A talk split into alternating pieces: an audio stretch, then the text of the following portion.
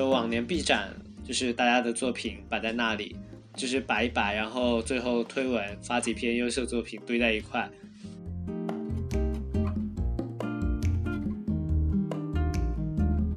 其实我说这个问题应该应该换一个角度，就是谁定义的这个行业的主话语权？难道不就是这些中年人吗？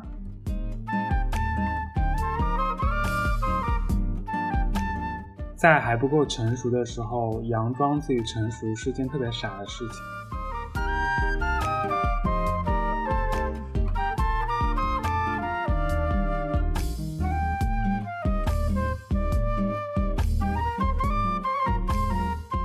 大家好，欢迎收听《此处待定》，这是一档名字待定、主题待定、简介待定的播客节目。唯一确定但可能并不重要的事实是，我们的主播大多都学过设计。以及我们对当代生活常常有很多的疑问，所以我们选择用这档播客记录和讨论它们。这更像是一个一起发问的过程，而不是一个最终解答。我叫小智，现在人在挪威，是一个交互设计师，同时我也是同济大学设计创意学院2016年的毕业生。网上邻居计划是由同济大学设计创意学院2020届的一群毕业生。和校友发起的创作者交流平台，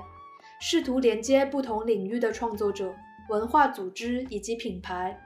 从方龄二零毕业展出发，到建立一个青年文化平台，去回应当下真实的社会。今天我们非常荣幸邀请到了方龄二零策展团队的几个小伙伴来和我们一起聊天。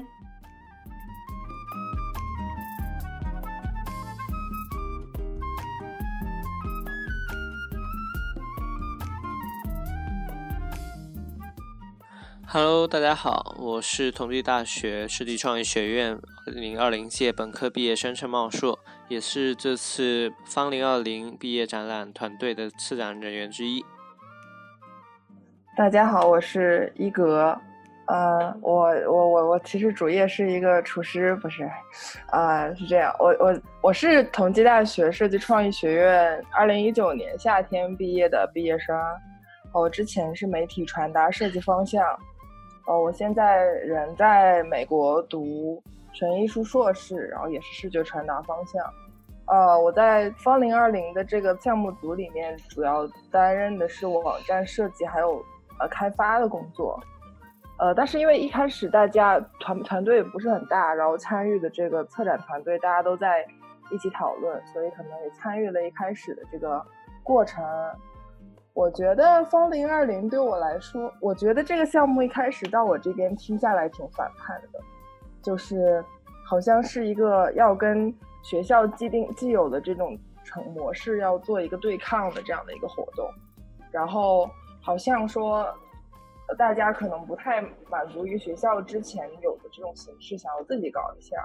其实，在我这边有一种像是说把策展人角色进行一个转换或者进行一个解构的这种。这种行为就是，好像在以前我们学校的这种毕业展，策展人和策展团队的权力很大，但是在这样的一种情况，没有线下空间，然后毕业展其实大家又不是一个命题创作，不是说策展人这个工作流程和策展人以往跟艺术家这种传统美术馆策展做呃工作流程好像不太一样，不是一个命题创作，而是大家做完了之后，我们思考怎么样把这个东西呈现给观众。或者说单纯的怎么样就把这个东西凑成一个展览，好像没有办法说去去去去让策展人过多的去介入，呃，所以可能大家在想说，首先线下空间没有了，再一个策展团队逐渐式微，那怎么样让这个形式有它的创新，或者说真正能做到形式和这个毕业展的内容 make sense，然后呃这个时候可能需要一点网页，需要一点线上的这种技术支持呢，我觉得我可以我可以来试一下。一个蛮有趣的想法。好，呃，我是小杨，我是一七年毕业于同济大学设计创意学院的，然后我本业是环境设计，嗯，后来读的东西或者或者是工作的东西比较跟呃策展啊或者是一些策划活动这种相关的一些东西。呃，方龄二零这个活动呢，刚开始是陈茂硕找到我们说，想要做这么一个呃宣推毕业生自己作品和他们本人的一个计划。然后后来嘞，嗯，一刚才一哥也说了，会有一点像反叛性质。可是，在宣发的时候，我们考虑到说，嗯，反叛给谁看，以及有没有人在乎这件事情的时候，我们会遇到了一些障碍或者是曲折的一些东西吧。然后后来选择了一个大家聊聊天、对谈的这么一个主要的形式去做。也是没有办法，因为所有新的一种我们说那种实验性的这种嗯策展的这种尝试，它都会有很大的不确定性，就是包呃包括我们刚开始预设那个目标和他现在目前目前达成的那个状况，其实我们都没有办法预估说他会变成什么样子，包括在跟对外面谈合作的时候，就是三言两语很难说清楚我们到底是谁，然后我们要做什么东西。就大家对于一个新的东西的这种不确定感，也体现在我们自己内部上面。就是我们中间会有很多小摩擦、小矛盾吧，就是这样做下来。然后还有一个就是我们中间一直在调整预期的目标和呃要达到什么样的状况是好的。就比如说这个推文发出去要有多少的流阅读量算好的。然后这个推文的内容怎么做？然后跟跟外部场所或者是公众号怎么去做一个合作？这些都是在一个实验阶段吧。所以我就是抱着一种对实验感兴趣的一个心态去做这件事情的。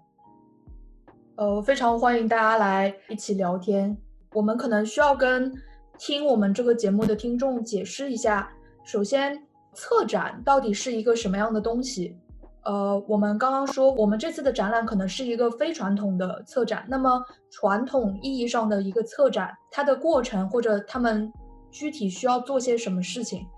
还有，呃，刚刚一格和小杨都有提到说，感觉最开始这个展览的初衷是非常反叛的。那么，我们最初我们想要反叛的东西是什么？我觉得刚开始我们想到那个点都有点像学生运动了，就听起来有点 非常的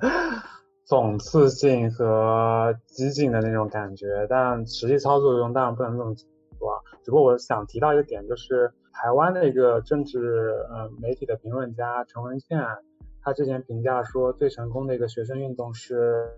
呃 Occupy the Wall Street，就是占领华尔街。然后那个运动呢，被人所诟病的就是说。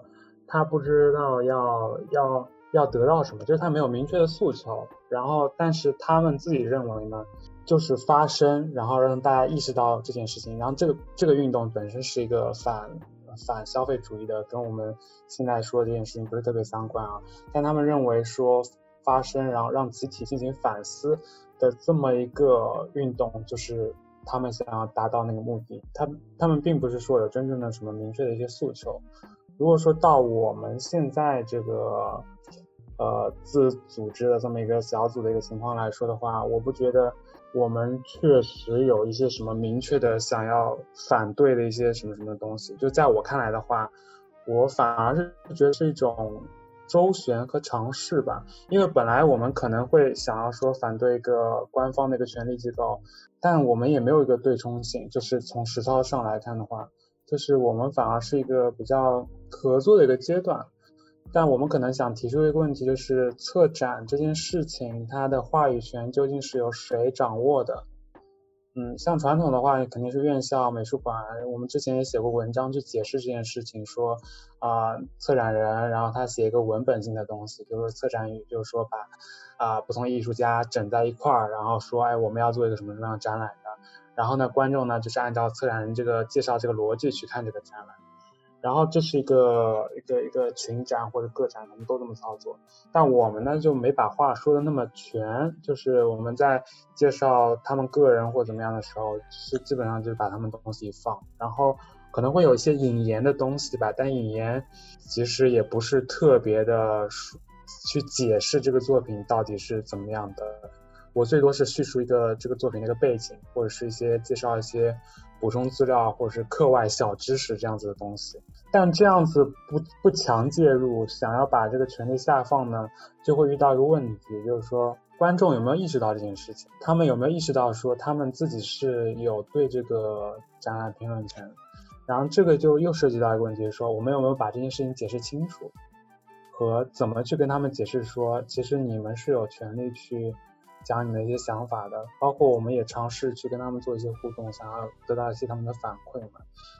但大部分人会觉得，从目前来看啊，就是没有什么特别的想要反馈的个欲望，就是这跟我之前的预估也挺像的。我本质上觉得大家对自己不关心的话题或者怎么样，就不是特别感兴趣。就拿我之前写的那些文章，或者是我们推的一些东西来说，发作品推文的，就是纯介绍作品的，可能就一百到两百的一个阅读量。我发一些有公共面向的，我说个这个东西是有一些。什么背景资料的，就是跟公共事件相关、跟日常生活相关的，那可能会在七百到八百。那刚开始的一个阅读量肯定不能算嘛，可能有两三千到五千，就总共的。但那那个是因为大家都友情转发，所以其实从它的一个阅读量上也能看出来说，大家对这件事情关不关心，以及大家对对我们想要表达那个意思能不能真正的 get 到这个东西。嗯，我目前没有想到一个特别的好的方式，能够让能参与就所谓的这种 UGC 啊，或者是大家真正对一些公共事务进行关心的一件事情。就我本身，我底子上对这件事情的看法是悲观的，所以我也不知道说怎么样才能让他们积极起来。其实我觉得小杨好像听他讲话，就是作为一个团队的这种。无论策展人领导还是整个组织的这种头儿，好像挺焦虑的。其实我觉得没有必要在对谈里面焦虑。我觉得可以，大家今天是不是可以放松一点？哦，刚刚的问题是不是策展人？呃，关于策展的问题。就我最近正好在看书嘛，然后我之前有过一个迷思，就是呃我我们怎么样去理解艺术家和艺术批评家之间的关系，或者说艺术家和艺术史之间的关系？我觉得在可能在现代主义之前，尤其是媒介还没有得到一些扩展之前，大家的那个就是按西方那套分类标准，大家的呃呃这个艺术的 discipline 就就那几个绘画、雕塑，然后可能还有壁画，然后建筑一定程度上也算吧。然后这个时候好像所谓策展和这种画廊艺术的这个界限就并没有很大，以独立策展人或者说。独立的策展理论这种时候还没有出现，然后可能策展人更多的是本身是画廊主，或者说他是博物馆主，他们可能是这个人本身，也可能是他们本身是投资方，他们不 care 这个艺术作品，他们请了一个有一定学术研究的人去主持这件事儿。这种人可能既作为一个学术上的这种领导，他又作为了一个组织或者人脉上的一个领导。我要做一个展览，可能既需要我的学术性，它也需要我我在人脉上去联络，去达成这件事儿。但是好像现在，尤其是现代主义或者摄影艺术出现之后，可能这个分界线不，我我说的不是很准确。好像尤其是一些双年展，其实这个东西已经不在于说售卖，或者说就是就是跟 art marketing 问关系不大，更多就是一种纯学术的东西。那这个时候，独立策展人或者策展团队。它的作用就很大了，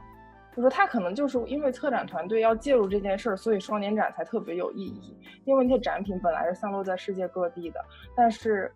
可能策展团队赋予了这个展览的一个新的作者性，就是这个展览一部分的作者作者性属于了这个团队，他们用他们的这种东西。也让这个东西整体成为了一个作品，从学术角度或者做成为了一个研究，而艺术艺术家或者其中的一些教育活动，仿佛成为了这个整个研究作品的一个 material。我觉得大家可以 get 到吧，成为了一个材料。但是我们我其实很质疑这件事情，因为就上世纪有一有过一个很著名批评家，他整体是一个非常社会政治学批判的一个人，他叫那个 Benjamin b u s h e l 然后是一个法国人，他应该。后面在美国教书，德国人还是法国人？应该是德国人。然后他他其实就是那种看作为艺术批评家，他的理论支撑背景非常复杂，角度也非常深。但是他有一个很著名的对谈和那个 g e r n e t Bersher，Bersher，名字发不准，就是德国战二战后最著名的、最有最有最重要的一个画家。他的画风从呃模仿照片一直到抽象，然后这个画家就是那个，我说波士龙这个人跟他对谈的过程中体现出一个非常剑拔弩张的这个对话气氛，就是这个批评家一直说你这个画是不是怎样怎样，你这个画我认为怎样怎样，有什么样的意识形态介入，而对方画家说我不需要你教我怎么画画，我也没有你想的那么复杂，我不认为你那套东西放到我身上是可以套用的。你也不要过度解读我的作品，就是他们两个之间其实已经已经分开了，然后这个对话整个进行的很强行，然后到现在为止，波士顿还在研究它，并且可能准备要出一要出一本新书。其实从那个阶段，上世纪六十六七十年代开始，他们两种人就是嗯，艺术家可能甚至他们有一些还活在传统的理论框架下，不需要去通过研究。过去人的理论和批评理论去做自己的东西，但是艺术批评家仿佛成为了社会科学领域的一种人，他们把艺术、把策展当做一种，他们把这些东西当做当做他们研究的 material，当成他们的研究的现象。他们好像是一个现象学的研究者，但是不会不会再和艺术家的活动产生直接联系。我认为他们艺术批评家那对他们那套解释权的话语权在他们自己手里，而艺术家自己又是另一套话语系统。可能这个这个行为就是这个这个趋势现在越来越明显了，所以主要看一些这样的展展览，就是他如果面对小圈子内的讨论还好，但是面对一些想要去学习、想要去认识当代艺术的观众来说，这种强行把艺术策展人或者批评家放到艺术家放到一起去讨论测一个展的这种行为，在我看来其实很不平易近人，或者说。我觉得很难，因为这是两两个作者心之间产生的一种碰撞，甚至有的时候艺术家不一定去同意艺术批评家对他的这种解读或者批评，但是屈服于策展人更高层的权利，他不得不这样做。有的时候说他们要屈从于这种艺术现当代艺术界的秩序，不得不这样做，因为可能只有这样，他们可能才才能在这种秩序中站到更高的位置。因为 art art 也是一种 market，所以这是一个很大的问题，就是。我当然不说，可能回到我们的东西，我觉得我们还暂时达不到那种高度啊。就是大家毕业展、学生作品这个东西比，而且很多人是 design，它和当代艺术可能关系不大。但是我一直想说，既然大家开始做了，可以尝试在这里面去探讨这个问题，不管它成功或者失败与否，就是我们能不能不要让这两种权利的，或者说策展人单方面的权利，在这个里面显得过于。突突兀，然后甚至达到让很多就我是不是说影射我往期怎样？就是我其实觉得以前的一些毕业展，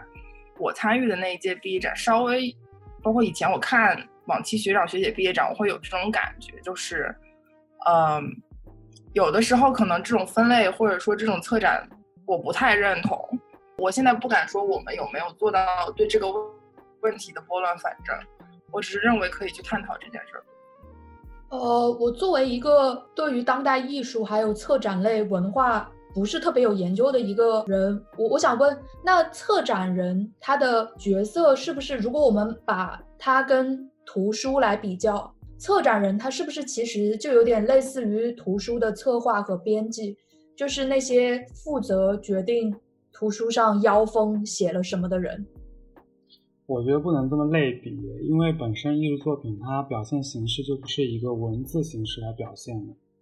所以可能更好类比是说，嗯，他们可能做这样的作品，然后策展人就写那本书的人，说二十世纪最伟大的二十件艺术作品，巴拉巴拉这种，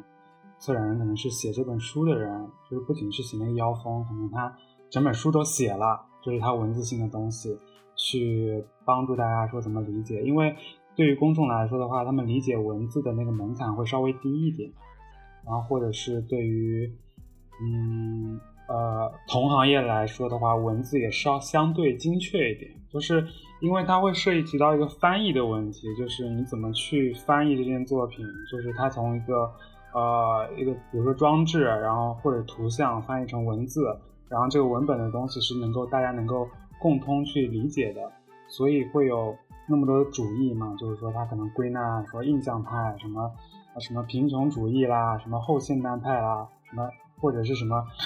呃，近代不是很多都什么基于后殖民时期的巴拉巴拉这种东西，就是给你说一个大致的背景什么东西，然后他们是可能是在什么一个主义里面的，他们讨论的是什么话题，然后但他们会留一部分白，还是会让公众去自己去理解这些事情，就是它会有一个呃门槛的降低，有一个翻译的问题，然后还有个同行业内交交流的这么一个功能性吧。我自己是这么这么觉得。那如果说我们这一次的活动，我们想要做的是对于传统策展类策展文化的一个反叛，我们具体反叛的事情，我们做了哪些呢？就比如说，一个是线下空间的一个消失嘛，就比如说它原来是都在学院的作弊展，这也是 无可奈何的反叛，它就 消失了，它就到线上了，刚好顺水推舟，我们做一下反叛这件事情。然后另外一个就是说，它原来都是一个集体形象出现的，就这个展，大家都说，哎，发一整天的说，最多就是说优秀学生作品，然后一列，然后一个什么推文或者怎么样就结束了。但我们基本上是单发，一组一组的发，或者是说让两个人进行对谈，让他们不光是以作品的形式出现在别人面前，而是以沙龙本身分享的形式成为他们作品的一部分。这个是好像蛮重要的一点。另外就是说，像那个开幕活动中，不是电影电脑大作战嘛，就是想要把这个玩的更加极致一点。就初期想法是这么想，就是让大家把这个策展或者展示的这个空间放在世界不同的一些地方，让他们在屏幕上。嗯，去呈现。我们其实也放在了一些酒吧里面，虽然我们自己不知道，但在那么一个瞬间，或者是更长的一个时间长度里面，他们是在酒吧里完成了一个展览。就他们那个展览空间的观众就会是酒吧的酒客这样。那个王志刚才问的问题啊，还是提到反，就是跟之前的展览有什么不一样？我可能我也没有看过太多展览吧。然后我就从学院这一方面去讲，跟往年 B 展不太一样的。就往年 B 展跟小杨说的就其实差不多嘛，就是大家的作品摆在那里，就是摆一摆，然后最后推文发几篇优秀作品堆在一块。学院可能对于官方上他们就比较习惯于这么个做法，然后一直也是这么沿用下来。然后可能说十年。这个做法也没有什么改变，我估计后面也不会有太大的一个变化。然后疫情这一次展览算是一次倒逼嘛，然后就导致说我们的线下展览整个被没掉。那在这个情况下，如果学院还沿用以前的做法，可能就是会给我们毕业生本身就会带来一点说失落，因为本来学院就把展览的重心放在了一个线下。然后他直接把线下的部分取消了，那可能就只剩下线上的部分。然后本来线上部部分就没做得多好，所以可这也是算是我们可能说本身毕业生比较失望的一个部分。所以我们算是呃 a little 反抗的起源，也是因为这个。呃，其实做下来，我自己的感觉就是说，对比以前的 B 站，我们更关注于说作者这个本身，因为以前的作者在观众看来，他无论去线下看，就在线上看，他顶多就看到一个名字，甚至一个联，呃，顶多一个联系方式这个样子，他并不能看到说这个人他做这个作品的时候是有什么想法的，他看到的就只有作品这个东西呈现在那里。这个人，这个作者对于他来说一点吸引力都没有，他顶多是一个名字或者多一个二维码，所以这个对我们学生或者说呃新一代的设计师来说，我们本身也是需要通过这一次毕业展览去给我们打出一点名声，或者说不只是靠作品，而且我们也想把我们这个人有一点推销出去的一个味道。当然，这听起来可能有点功利，但我们确实说这种想法还是对于呃我们这个展览来说是需要的，所以我们就采用了类似于对谈这个方式，通过作者和作者这个聊天，就是希望去聊出他这个作者不仅在作品呃本身，而且在作品背后的一些思考和一些更深的呃他对设计的一些想法之类的一些东西。这可能就是我们呃你刚才提到的一些说反叛性或者跟以往的展览的不同，我觉得是这样的。其实我觉得线上展览空间本身，呃，不光是疫情的这个一种适应下的一种无奈之举，但是其实它也暗含了一种呃比较全新的对于这种反叛的这种探索。为什么这么觉得？因为我觉得是真的啊，就是不管是学院的这种展览空间，还是其他或高呃学术程度或高或低的画廊，或者是像。上海 PSA 这种全全部大型的这种展览空间，这个美术馆，它会本身进去之后，它会，它会给观众一种预设，观众自己也会给这个地方一个预设，就是这我要来看一个 Fine Art 展览，我要来看一个纯艺术的东西。然后这个展览空间，不管是白盒子本身也好，还是画，比如说这是画，画展画与画之间的那个距离，顶天立地的距离也好。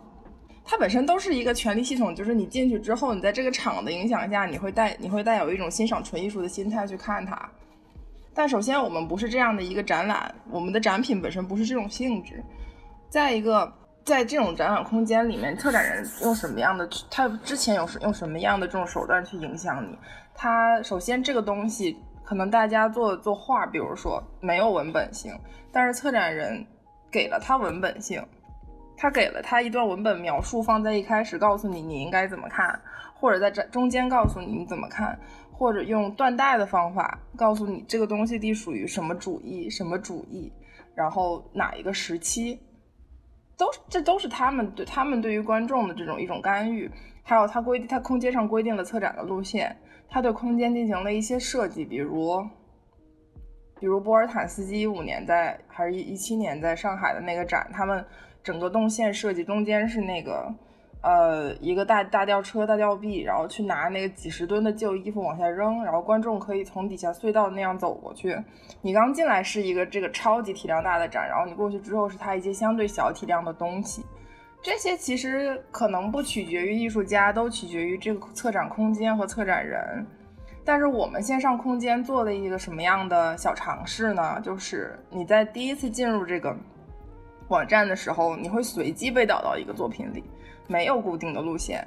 这个东西是，而且每个人的空间就是线上的这种展览空间的样式都是一样的。它是一个对谈，然后对谈主要是这个主页的主艺术家处在一个被问的角色，是他的一个邻居来对他进行一个访谈。但其实这个对谈不是一个高的人问，然后这个人单纯回答，其实是一个平等对谈的关系。然后下面是他的作品，至于写什么放什么，我们让艺术家来决定。我觉得这种体验，一定程度上去取消了这种传统策展空间对于看展体验的单一性。我们不想让所有的观众都寻求一样的路径，然后看一样的这种策展人文本，最后可能得到一样的思考或者很难理解怎样。不想不想让它变成这样的展览，这是我们的一个小尝试，就是从交互体验上能够。不会让你每次都看到一样的东西。呃，我我刚刚突然想到，就因为一哥刚刚提到了一个看展的体验，因为我们这一次的展览是线上的嘛，但是好像现在有一个现象，就是呃，大家去参观一个艺术也好、设计也好的展览，其实大部分的普通观众他们更想要得到的体验，可能是。嗯，打个比方，就是我可以跟这个展品自拍两张，然后发一个好看的朋友圈。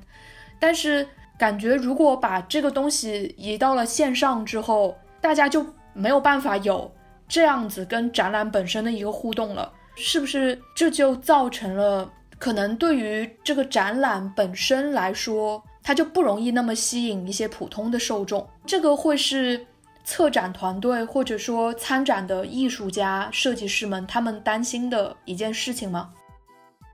我觉得这个要分两层讲，一个是网红化，另外一个是说线下跟线上的本质上一个区别是什么。我先讲线下、线下、线下、线上的一个区别吧。就是说线下呢，你是会花一定成本去到一个什么美术馆啊，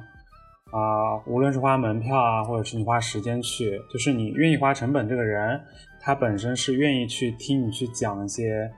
啊那些艺术啦，或者是他自己本身有比较主动想要去看这些展览的一个欲望嘛。但线上你本身是要跟抖音抢用户，就是本质上来说，你抖音、快手那些内容那么有趣，其实他为什么要来？看你这么个展览，除非你是一个很大的一个平台，但我们选择策略又是新建的那个平台，所以我们的也在也在挣扎这件事情。像我妈每次都会在朋友圈里面回复一个惊恐的表情，就说她看不懂。所以就是线上你这个用户发出去，也会有一些看不懂的人吧，就反而会让你这个真正的对作品的这个接受的转化率会。会会变低，我是这么理解的。另外一个是网红化，原来其实没有那么多网红那么那个展，但是很多的展览方他们选择了一个大众路线的，就他们不顾审美是有阶级的，或者是他们不顾呃艺术展是有门槛的，他们选择一些很视觉化的一些展览，就是大家比较好理解。就是你看那些展览，肯定是比如说插画的。或者是啊什么什么东西看起来好看、拍起来好看的那些展览最受欢迎。你要真讲什么，因为有些其实很多展览的目的是你要讨论一些什么问题嘛。然后真的要讨论什么问题的行业内进行反思的，就真的只有你行业内的人关心。但整体国内市场，或者是就拿上海来举例好了，我不认为大家已经到这种程度，是说嗯很多人会对这件事情进行一个反思。啊，可能是展览方做的不够好，可能是市场做的不好，但它共同造就了这么一个现状，就是你线下的就是展览已经趋于网红化了，但线上的怎么展览的这么一个一个架构或者是机制还没有建立起来，包括什么样的平台展览最好，我们也不知道。就是很多一些展览，像呃美院啦，他们可能会选择选择一个什么线上虚拟展厅这样的做法。但你其实他们是还原了，就是假装在线上还原了一个线下的一个做法嘛？这种逻辑我本身就觉得有待商榷。就是你你在线下你又没有那种，嗯，你在线上你又没有那种场所性，就是你本身你线下看的是作品加场所整个一个体验嘛？你去掉这种场所性，然后你在线上又看不到一个瀑布流平铺直叙的一个东西，你要。点进去，你要在里面待好久，线上在同一个地方待好久，这件事情连 B 站 UP 主都做不到。他们现在的视频越来越短，就是不然为什么会有那么多短视频的一些平台呢？但我们不得不承认，我们做的某些作品，就无论是设计的或者是艺术的，都需要一定时间去完成这个观看的行为。嗯，所以这也是它。各个的一个优劣吧，就是你线下肯定会更多的逗留时间。你人都来这儿了，就比如说去一仓美术馆，上海那么远的一个地方，你到那边，你总得待一会儿再走吧。你线上你就不一定，你就离开成本非常非常低，所以你我可能自己看一看文章什么的，我就可以去玩别的什么事情。对，就是这种方便，它并不全是好事儿。就感觉线上的展览就没有中国那句老话的加持了，就是那句“来都来了，就多看一会儿吧”。对啊，而且其实最近你说线上的留给你印象深刻的展览有哪个？一片沉默。我之前有看到的一个线上的展览是他们。收集整个纽约在 Instagram 上的那个图像，然后把它们通过某一些方式，然后拼成了一个很大很大的一个像时间轴一样的那个图像流。那个展览已经很久了，但是是我最近才看到的。然后那个我还印象有点深，至少我说得出来啊，就是是有的呀。嗯，但怎么说呢？这些都建立在一个说它平台。是有名的，或者做他们不会因为某些事件而得到关注，他可能是更多是因为艺术家本身是 KOL，或者就是说你本身是这么一个圈子的，你有收集这些资料的习惯，去去呈现的。我觉得艺术家 KOL 这件事情也好像也可以谈一谈，因为我发现最近有一些趋势是说有一种作者电影回归的这么个意思啊，就是很多。你看，现在比国内比较有名的陆阳的那些东西，把自己作为一个这样一个形象、艺术形象去去表现，我不是特别了解啊，但是我只是稍微发现了这么一个趋势。对我的启示就是，我特别想把这个平台做的火一点，你知道吗？就是要有人看，首先这件事情要有人看。但要人看这件事情呢，怎么样受欢迎？这个东西，就是我虽然有工作经验，但是我们我们之前的工作一直是在线下发生的，在线上这件事情确实还是在摸索一个阶段。我们并不一定会有一个 KOL 做得好。其实我这个意思，就是我再怎么做一个平台，那可能没有一个人，如果说一个微博大号转发了。或者是一个谁谁什么什么一个公众号几万粉丝就可以了，那转发一下，那那这个关注的人不就一下上去了？你就达到了一个一个线上的一个 KOL 的属性。但我们说 KOL 这件事情，它本身就有点像线下那个策展人这个意思，我觉得这是有趣的点，而且它是在不同领域的一个。意见领袖吧。那这一点，其实我觉得说，现在很多大家都有这个担忧吧。然后很多媒体也都在说什么，哎呀，大家的脑子现在被这些碎片化的东西越来越低质化，然后越来越统治了。就感觉说，大家其实都不大能接受一些太长的或者太冗余的一些东西在线上观看。但是，嗯，我觉得说还是有一小批人，或者说可能不是大部分人会去坚持去看一些比较长一点的东西吧。像以我记得像以前 RSS 那种订阅文章的一种互联网的一种想法，其实还蛮好玩的。我其实还觉得说，其实现在有一点点文艺复兴这种东西的。东呃，感觉我最近也是啊，你们知道一个叫青芒的一个软件嘛？就以前也是一零年我开始用，然后用到一几年也，然后现在他们又给我重新发了一个内测的一个邀请码，就感觉他们最后还是会重新回来，开始做这些长阅读的一些东西的。然后，其实我感觉说，短和长这种东西其实是各种不同场景下面的一些东西吧。所但是有短的阅读之下，比也有人肯定想要读长的一些东西。就像一些像知识星球之类的，他们会想要读一些比较长的。当然，我觉得说最难的就是你去线下的美术馆，他们是本来就已经筛选好一批群体。因为本身可能就是要去有一定的一些成本，或者说你要买门票，这是一个成本，会一个一个门槛。大家去到那个美术馆，就是已经经过一定的筛选之后，被筛选出来的一定群体。那我们线上很难去约束说我们的观众一定是被我们筛选出来的一部分人，但同时我觉得说我们也算是一种尝试吧，就是可以接触到本身他们。不是去美术馆看这些东西的群众，然后就是本身会去的那一批人，他们也会看到这些东西，其实也是也是有一定意义的。我觉得，其实线上线下，我觉得不一定说哪一个好，哪一个坏，就这样子。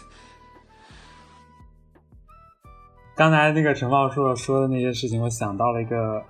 想到了一个讨论，最近有人在网上说。为什么老觉得以前的电影好，现在怎么烂片这么多呢？但他说到一个点是，我觉得挺有意思的，就是说以前可能是因为成本高，然后你要拍一部片出来吧，东西得准备，就牵扯很多人，然后你得准备很多的资料，或者是你要准备大量资金，你才能够拍一部片出来。你现在一些技术的解放，然后让一些拍这个片的，或者是创造一个内容的成本降低了吧？那你就让这个量上去了，就显得好像这个质，呃，就占比没有那么多了。但我现在其实也觉得这件事情，要么就是说我自己反思啊，要么就是说我们自己内容做的不够好，不够让线上的人来关注这件事情。对，要么就是说我们太设计师思维了。因为我之前听过一个建筑建呃建筑师是这样说的，他是。建筑学里面呢，他总喜欢让人被这个空间所训练。就这个建筑师呢，他造了一座房子，然后造那个房子那个楼梯，他他没有那个扶手，然后那个没有扶手，可是他这个房子又是给他爸妈住的。就其实老年人，你说在建筑房子里面，你你上下楼梯什么的可能会不安全什么的，但他可能就会觉得说，其实人这件事情是可以被空间。或者是说，我我引申过来是可以被我们做这些内容所改变的。你长期投喂给他一些好内容，或是你长期给他投喂一些，呃，让他在这个艰难的空间里生存，他也能生存下去。但这就涉及到说，嗯，出呃内容的一个创作者或者是展览方他的一个选择，他是要选择更加容易的方式，因为商业资本是没有耐心的嘛，我们。有耐心的资本，我可能也不是特别了解，但大家都想说，让在近最短的时间内，然后出产一个内容是呃能够受欢迎的，嗯，但我不知道这对长期来说是不是一件好事。其实我觉得，就像那个电影刚才的例子，其实不是说，我觉得不是说那些像老电影之类的那些本来做着很好的东西的。那些人他们没有在产生东西，我觉得他们可能一直也在产生这些东西，甚至比以前产生的还要多。因为拍电影的手段或者呃成本降低了，他们可能能产出比以前还要多的这种呃所谓好的一些文艺片。那但是只是因为说市场上更多的这种电影出现，直接有点大家被眼睛的眼眼界被。另外一些东西给盖住了。他们之前在微博上也看到过，说原来微博想让大家互通有无，看看这世界有多大，结果现在就是让一群井井底之蛙找到另外一群井底之蛙，就听取蛙声一片，你明白我意思吧？就是他们看到了一些就是不好的东西，会就觉得这是他们的这个世界，就是这个世界都是这个样子的。就是互联网这个东西，它不不光是投喂给你一些说你可以去找到一些更好的东西，但你也可以找到一些不好的东西。但呃，然后互联网这个东西或者是技术这件事情，也意味着权威性的丧失嘛。就包括我们呃之前说的，就是对策展人或者是艺术批评的一些反对。然后你这些话语权的下放，也就造成了就是大家对于这个标准的一个一个一个迷失迷失吧。就是你，你就很多人就会说，啊审美这件事情，嗯，大家都有审美啊，就审美没有好坏，但审美没有好坏的美就没有什么意义啊。就是它都已经叫审美了嘛，那肯定就会有美跟丑。我只能说个人的审美有不同吧。然后你审美不好也没什么。如果说你不是从事于这个这个行业来说的话，但是我如果觉得，我觉得就是如果是。要要要讨论严肃讨论审美或者艺术这件事情的，然后你没有经受过这种训练，你也不想去去去尝试，呃，这个领域的东西，那我觉得就不是特别合适吧。哦，是的啦，就是其实互联网带给的就是一种说，什么人都可以参与到这种更加专业性的讨论。但其实我也看到了，像最近那个北影节海报，那个例如禁止他们那个工作室的一个回应嘛，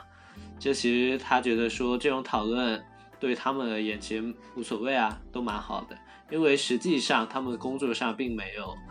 受到这 这批人他们比比以后也不会影响说他们生意会怎么样，他们生意也不是由这些人给的，他们的甲方也不会因为这些人说什么然后不去找他们，所以对他们来说，微博人比比再多，对他们来说其实就是看看就好。其实我觉得那张海报为什么这么大讨论？它的问题其实挺复杂，它不是一个单一的问题，就是公众审美，就是大部分人好像比较喜欢黄海或者说上影节的那种海报，然后大家突然出现这样的一个感觉非常非常欧洲的这种，或者说那个甚至有点新丑主义的这种感觉的海报，大家觉得接受不了。有一个很微妙的问题，就是这海报动效确实有点问题。就是好像专业专业那边看下来不是行业内满分的一张作品，公众那边看下来也会在刚说的这个问题上有一些反馈，然后这个问题搅在一起，然后大家都就开始对这个海报进行攻击也好，讨论也好了。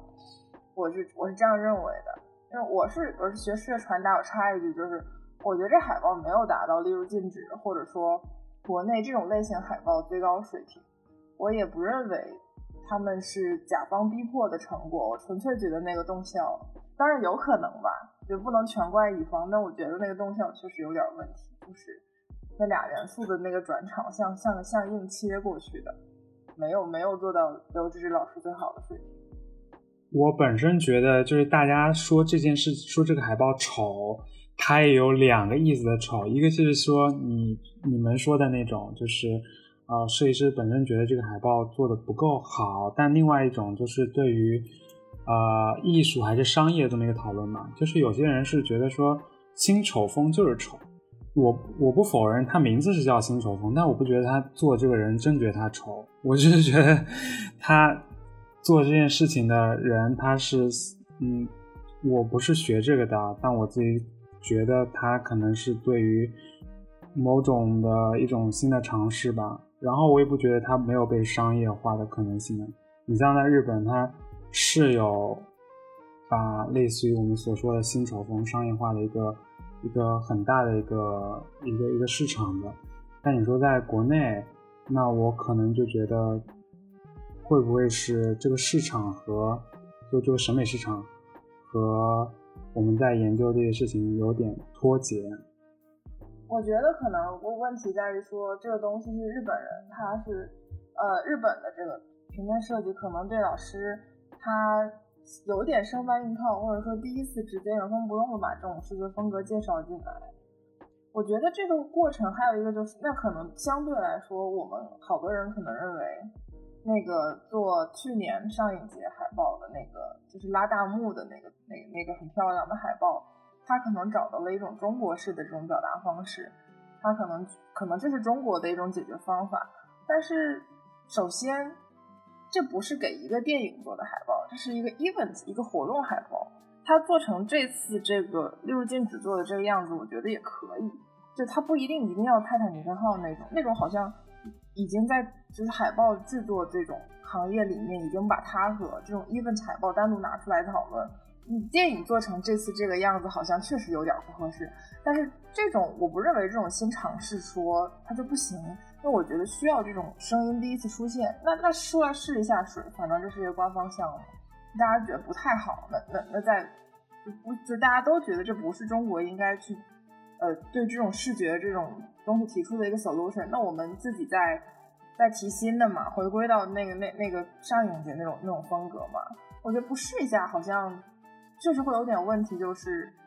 可能这一次稍微有点，其实我也不认为这次是这次是失败，或者就是达到一个平手的水平，我觉得还还可以，好像很多人还是挺喜欢这个东西的，但不试一下怎么知道？就回到我们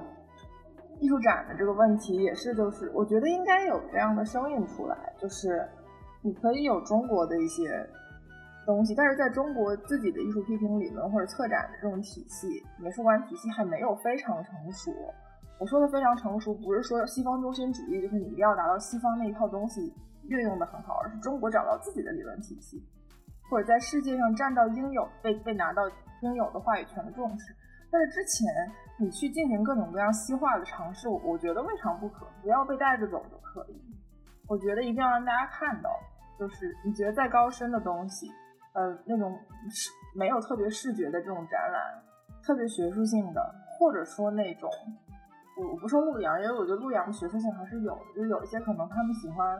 啊田中打野，就是日本那个很喜欢做微缩模型的这个这个这个人，他其实其实是个网红，我觉得可能不太能达到是那种学术高度的展览，拿进来做也不是不行。哦，我是觉得我在这件事情上感受最深的就是发现大家对于自己不熟悉的这种东西的抵触性吧，就是因为很多朋友都会觉得说啊，你这个东西太艺术了，就包括我之前做项目或什么的时候，但我本身不觉得艺术跟商业有什么太多冲突性，他们把所有自己不能理解的，嗯，不保险的，然后以前没有看到过的。都归为艺术，但里面会有几个概念，可能要要有一些区分。就比如说艺术、展览和商业，就是展览不全是艺术的，然后艺术不全是，呃，就是不全是跟商业相悖的，然后商业跟展览也不完全不能够兼容，就是就它有互相包容的部分，只是我们在区分的时候很难去界定这件事情。对于普通观众来说，他可能没有那么耐心，没有那么多耐心去听你讲这么一些东西。就是我觉得还是主要是考验传达的这个人的一个一个能力吧。觉得拿那个海报举举个例子，或者是拿我们那个展览举个例子，比如说那个海报，他们会说它传达对象不明确，就是啊，它好像是一件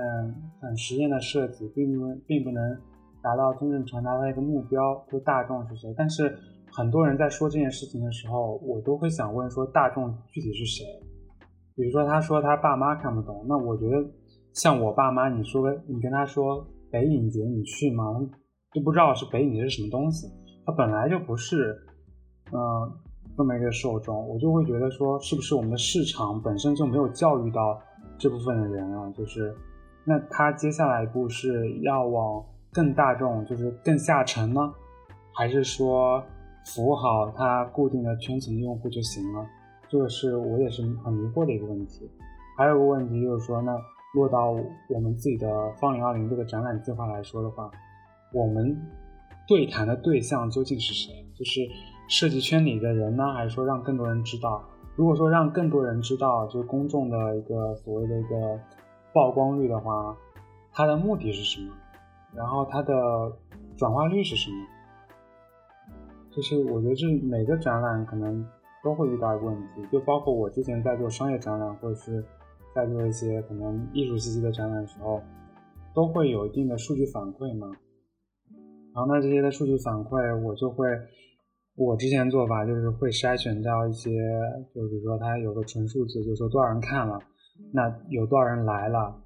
然后有多少人转了。或者有多少人收藏了，它不同的数据都反映了一些不同的呃圈层吧，就是我们会说，就是什么人对这件事情感兴趣。那真正转化下来，其实发现真的对这件东西有感兴趣，会有反馈，会跟进的是很少很少一部分人，大部分人都是呃看看算了。所以我自己还在这个实践的过程中，我会特别好奇说，嗯，我们究竟要不要？说触达更多的人，然后这触达的人对我们来说有用吗？我之前跟小杨聊天，也聊到了，在这个策展的这个过程中，我们也听到了一些来自毕业生们的一些不一样的声音，他们的一些不理解，比如说觉得可能文案写得不够清晰易懂，或者说找到的合作伙伴。可能都是一些，比如说艺术类展览的美术馆也好，或者说有也有可能太接地气了，比如说北京的某间酒吧也好，就是中间我们有做什么平衡吗？还是说我们做了一个决定，就是我们可能要割舍掉一部分的受众，然后去完成另外一部分的传达工作？其实我们根本就最后也没有什么结论，这个这个东西就很难有什么结论。你毕竟放在一个平台上，你怎么控？嗯，就线上前面也说了，你去美术馆，你可以说有个过滤，观众都是说他本身就是可能跟美术相关的人，但你线上怎么可能？你线上放上去，大家转一转，你其实也不知道会看到的人是一批什么样的人，或者说什么样的观众，这个肯定是很难说你要去控制。你的观众是什么人，或者你要专业投放给这个什么观众，可能这个交给广告商他们有办法，但是我们这种是类似于公益性质的展览，或者说我们自己办的一些小展览而言，不大可能有这种所谓的专门投放或者找一个定位。那其实像合作什么的，因为都是小杨在拉嘛。就是其实合作对于我们而言，肯定是能拉到他们愿意跟我们合作，就已经不容易了。就我觉得说，我们也没办法挑什么合作不合作的，所以对于我这边，其实我觉得说能做下去，做到现在这个样子，我觉得其实对我而言，我没有说太高的一定要说它是怎么样的。我觉得像一格说的，它是一个。跟以前不一样的展览，其实就有一定的意义了，我就是这么觉得。我是觉得，你说从从策略上来看，我们确实有一定的策略。就比如说，刚开始给他定的一个更多转化率，就是让他能够在行业内大家能够认识吧。毕竟，如果说行业外跟跟更多的大众去对话的话，一个我不知道说他们能不能懂。因为比如说我们的设计展有有视觉传达，然后有工业设计，有环境设计。工业设计和环境设计这两件事情呢，你要是放在一个行业内的展里面，他可能会会会感兴趣。但是因为他们讨论的话题就不是一个公共话题，因为你数字媒体传达，它可能还会有一些，比如说呃一些情感啦，或者是一些社会话题啦。但你说像呃工业设计，它给你设计一个什么牙具？然后 环境设计，他讨论一个什么关于农村艺术的这么一件事情，他他这个话题离公众离得很远。你要在行业内讨论是可以的，就比如说我们具体组织某些话题跟不同的机构对谈啦，嗯，它是有可能的。但他在公众对话的时候就会遇到遇到这个问题。然后第二个就是说合作方偏向的事情。我觉得本身美术馆啊，或者是这种文化场所，它确实包容性会更强一点。我曾经会有一些比较实验性的想法，看看那什么小吃店，包括连酒吧，他们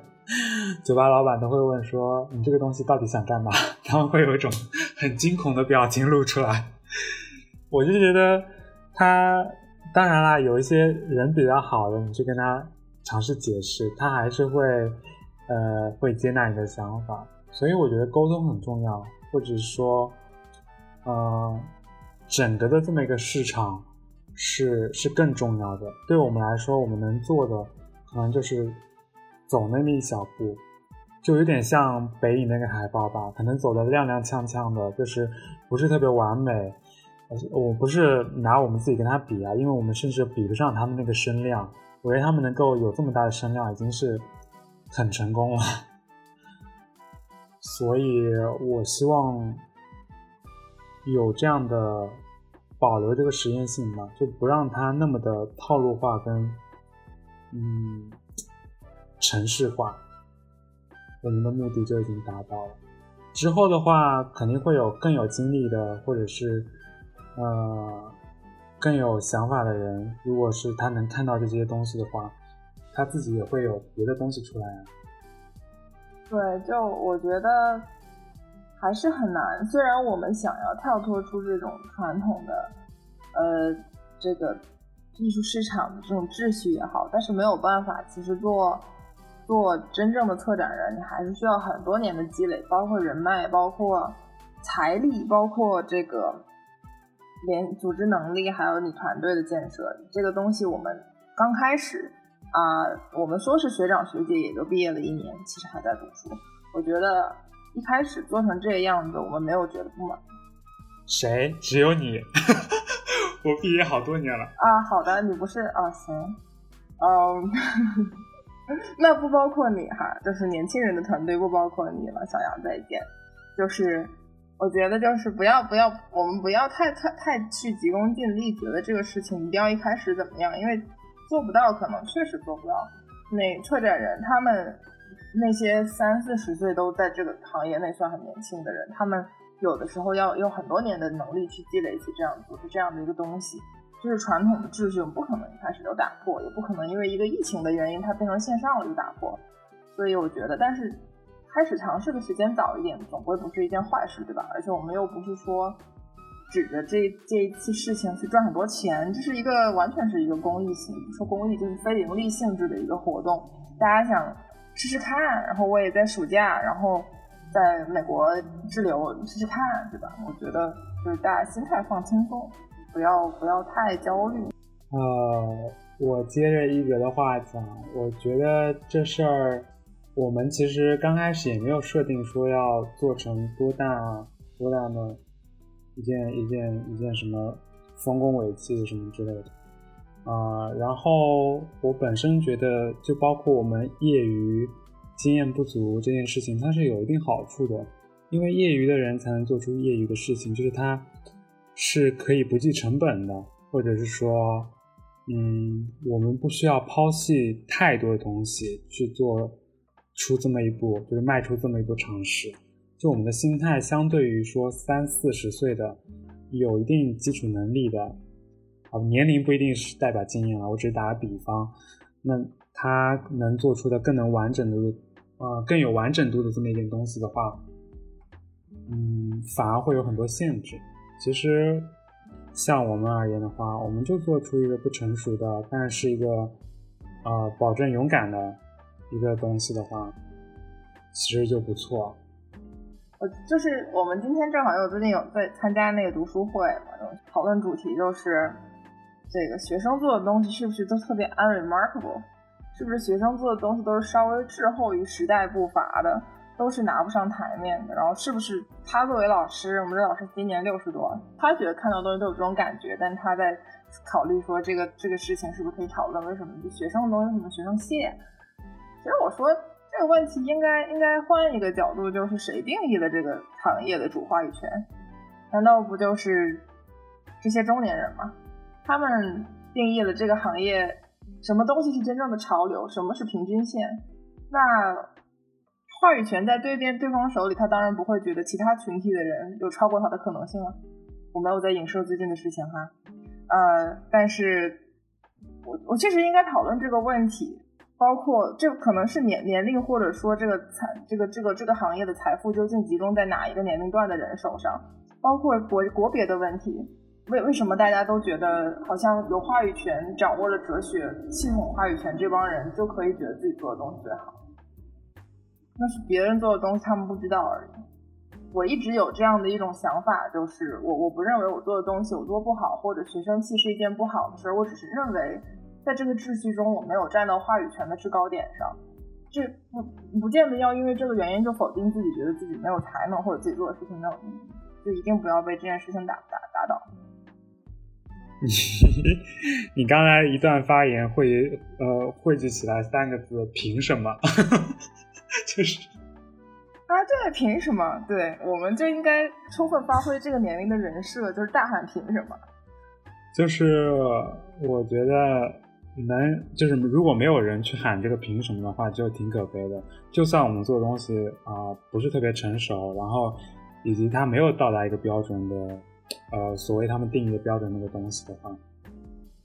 就是得要有人来喊凭什么这件事情。所以我觉得毕业生或者是嗯毕业展是特别适合去喊凭什么这句话的，因为如果你你不自己这么有想要有这个话语权的意识的话，你做的东西就永远不可能被认可。我可能说的比较激进啊，但是我说这个意思就是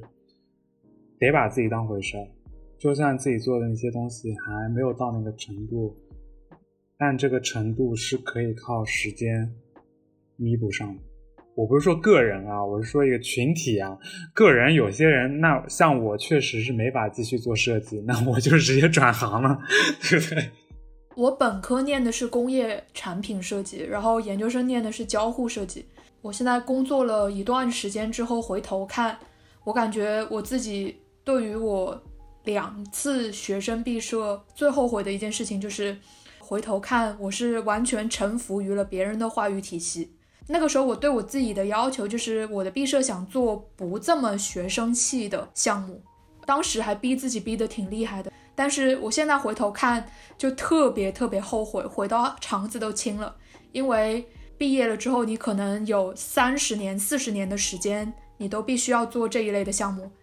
而你可能就不再有这么多的机会去喊出那一句“凭什么”的话。已经是前浪了。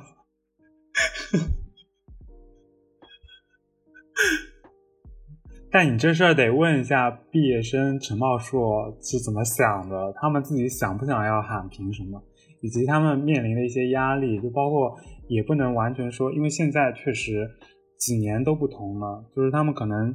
就想有些毕业生就想把这毕业作品啊凭这件事情找到一份好的工作，那他就是必须要商业化，或者是啊尽量的把它成熟化嘛。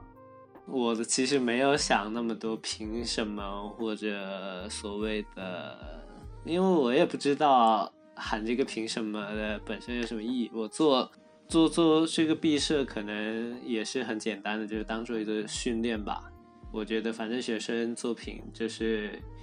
试试新的东西，看看我能做些什么，然后能做到什么程度。然后我本来也是学产品的，然后现在要去读。交互嘛，所以我就想着，反正我之前也没交做过交互的项目，我就选了一个交互的题做做看，就就这么简单。就是，所以有些真的是我们这种呃老逼发言，这可以说吗？就是就是人家其实就觉得好好能把它做完就不错了，我们非得给人家上意义、上价值。我觉得这可能也是很多艺术展览的问题吧，但我自己就我个人而言的话，我是非常希望能看到这种那种抗争性的，嗯，就它就算个人的东西，它不具有一定的抗争性，但它集体的时候出现的时候，就会有一种抗争性在，因为它是整个的一个，就包括我们展览的一个方向的话，它内内部是有带有这么一点点的。凭什么的一些话的，就是你不用你在你作品里面喊，你整个展览去喊这件事情也 OK 啊，是吧？就其实我和大家的想法，大家做毕设的想法，其实无非的那几种：一是给自己放假，二是训练一下自己，做个以前。呃，把自己总结一下，做个好一点的项目，然后放能放进作品集的，这是比较传统的想法。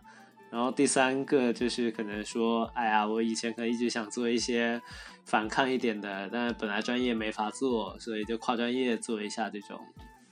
我觉得基本也就这三三种想法可能做毕设，但到最后大家的想法就能做完就好。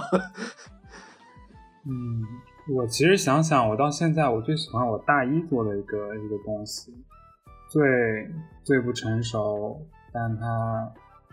最代表我当时想的一些事情。嗯，我确实觉得设计的方向，大家可能或者艺术的方向，大家谈论的越来越不一样了。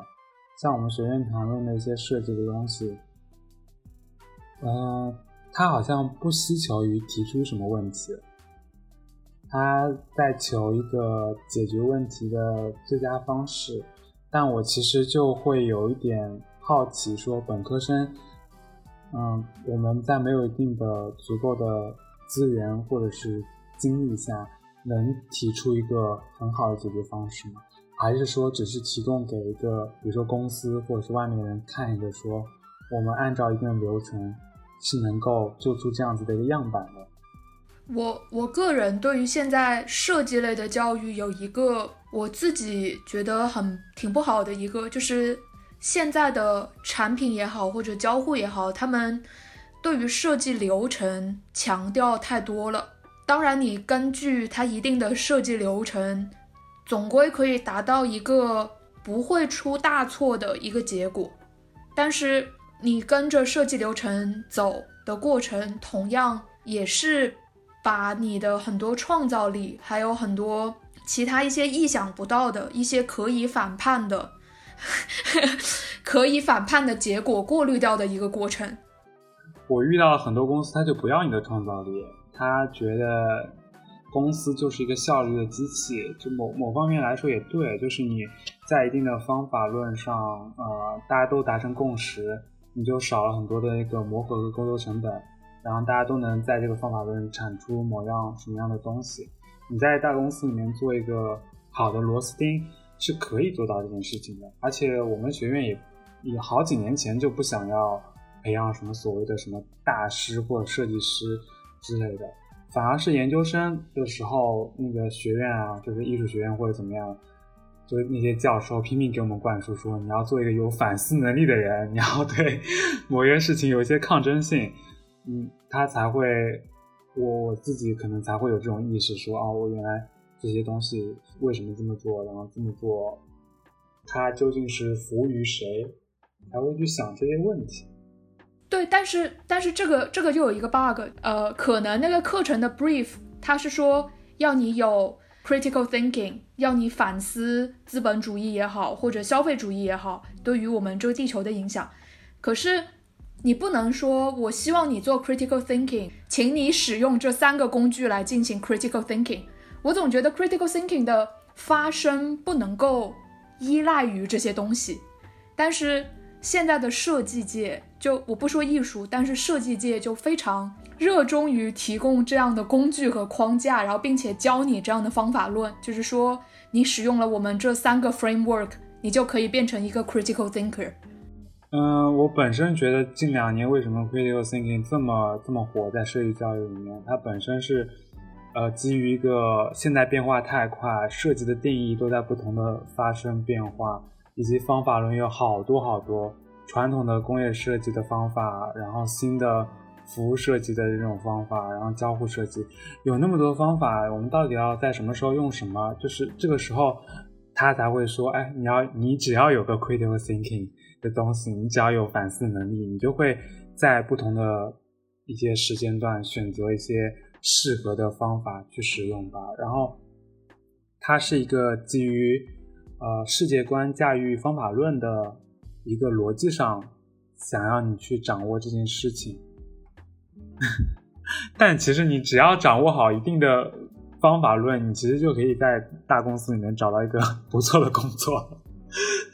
其实，对吧？你就发财可能很重要啊，也。小杨终于说出了两个小时他最想说的那句话。对，真的就挺重要的，因为我自己一方面我我是挺拉扯的一个人，一方面我又觉得说你要有一定抗争性，另外一方面我觉得发财也重要，就是看什么时间段选择什么样的状态吧。然后我们回到方零二零这个毕业展的话，我觉得这个这个展览它毕业展这件事情它本身的定义。它就不能是一个以发财导向的一个 一件事情，所以我们才那么想要有一定的有一定的抗争。我们也不是傻，我当时在做的时候，我我可能也有也有这种想法，就是想要做出一个类似成熟的东西，去找一份好的工作这样子。可是就我自己的体验来说。在还不够成熟的时候，佯装自己成熟是件特别傻的事情。就是你在不成熟的时候，你要模仿别人的话语权，就是你去有一种装大人的感觉。我就觉得那就不是真的，不是真的东西，对不对？你老祖宗说的话，真善美，不是真的，不是看起来就特别假丑恶吗？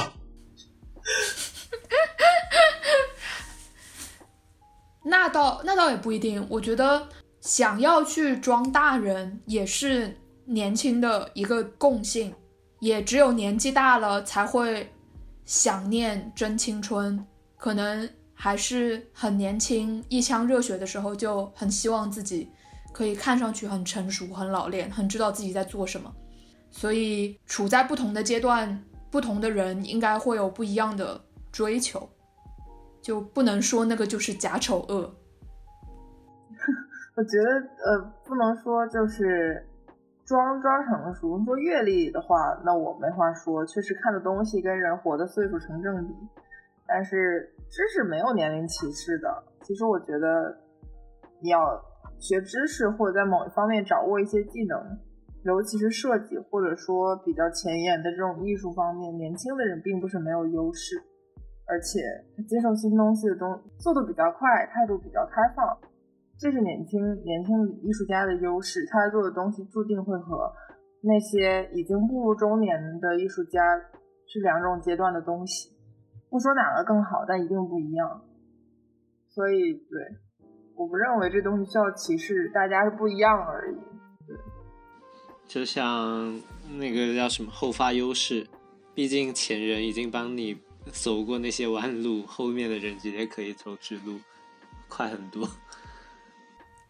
好，那我觉得我们今天也聊的差不多了，然后在这个节目的最后，呃，还是要来营业一下。